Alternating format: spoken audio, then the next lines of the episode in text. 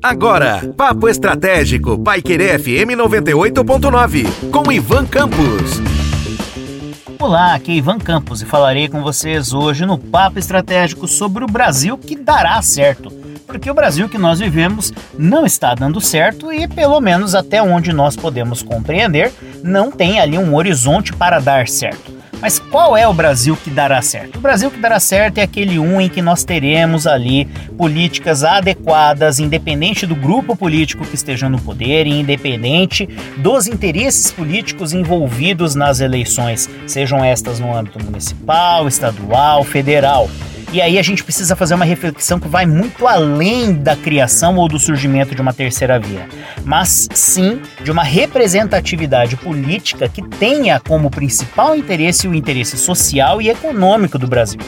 As reformas são necessárias e elas precisam ser feitas para que o Brasil volte para os trilhos. E aí a gente está falando de reformas, como a que nós tivemos recentemente, né, a reforma da Previdência, que foi uma meia reforma, que precisará em muito pouco tempo ser revista, mas estamos falando da reforma tributária, da reforma, no caso da política, né, a reforma política dentro do país, da reforma econômica. Nós precisamos mudar aspectos relacionados à nossa política econômica que são mais estruturais do que simplesmente a gente pensar em aumento ou diminuição da taxa de juros ou então em questões que envolvem câmbio ou até mesmo questões que envolvem a proteção né, que, o, que o governo federal, propriamente dito, precisa dar ao lastro que se, que se tem quando se investe no Brasil para o investidor estrangeiro e também, obviamente, quando o empresário brasileiro quer, por exemplo, abrir uma empresa. A gente tem burocracia envolvida, a gente tem uma série de aspectos que estão aí, né, para impedir ou dificultar a vida do empresariado brasileiro, do empreendedor brasileiro. Este país que dará certo é um país em que as reformas serão realizadas. Nós estamos aí entrando no último ano de governo do atual governo federal. Nós temos aí o vislumbre de um, de um ano de 2022 que será perdido do ponto de vista político e econômico dadas as circunstâncias relacionadas, inclusive à recente fala do nosso presidente em que poderá eventualmente estourar o teto orçamentário para justificar então o pagamento do Auxílio Brasil e também, obviamente, as questões que envolvem aí uma série de outras discussões, como a PEC que está aí tramitando para aprovação relacionada então ao calote dos precatórios. E aí a gente pensa como um país como este, em que temos um governo como este, que culpa os governos anteriores e a corrupção sistêmica que está instalada no Brasil há muito tempo, pode dar, no caso, credibilidade para um investidor que vem de fora ou até mesmo para os investidores que já possuem suas empresas no Brasil em continuar investindo, criando empregos, abrindo oportunidades. Então, este país só dará certo particularmente falando depois de 2022, quando a gente tiver finalizado esse processo eleitoral e entendermos realmente quem estará no poder, mas não apenas do ponto de vista da presidência da República, mas também das outras esferas. Afinal de contas, estaremos ali elegendo senadores, deputados, governadores, e é necessário que essa reflexão seja ampla e irrestrita em todas as esferas de governo e todas as esferas decisórias.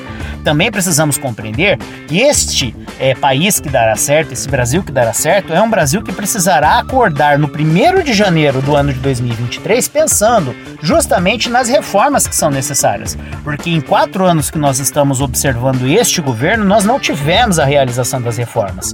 E a culpa foi da pandemia. Pelo menos é essa desculpa que este governo, também no caso governadores, também no caso prefeitos e tantas outras esferas, colocam né? A culpa é da pandemia. Então, para que tenhamos uma justificativa pelo que não foi feito, nós precisamos dizer que a pandemia afetou. E afetou sim mas afetou no sentido estrutural, no sentido das vidas perdidas, no sentido dos investimentos de emergência que foram necessários, porque não havia então uma estrutura de investimento em saúde de, do ponto de vista adequado, não havia uma estruturação, e isso porque a gente está falando num país que tem um sistema único de saúde que funciona, diferente de outros países, em que mesmo com os problemas que a gente sabe que o nosso SUS tem, a gente também tem um sistema que pelo menos deu respaldo para a população. Afinal de contas, se nós não tivéssemos nem isso, teríamos tido muito mais mortes nesse percurso da pandemia.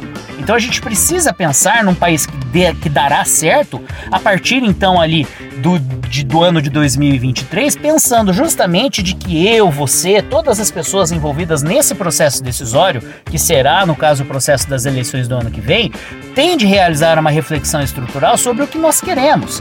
Nós queremos uma mudança que seja saudável, mas uma mudança que seja estrutural.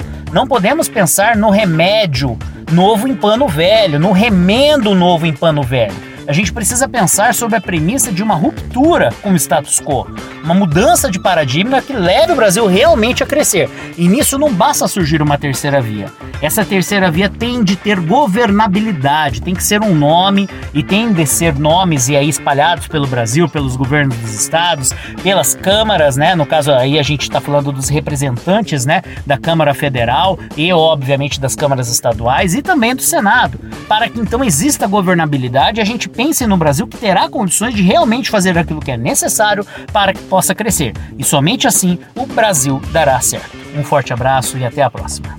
Você ouviu Papo Estratégico, Paiquerê FM 98.9, com Ivan Campos.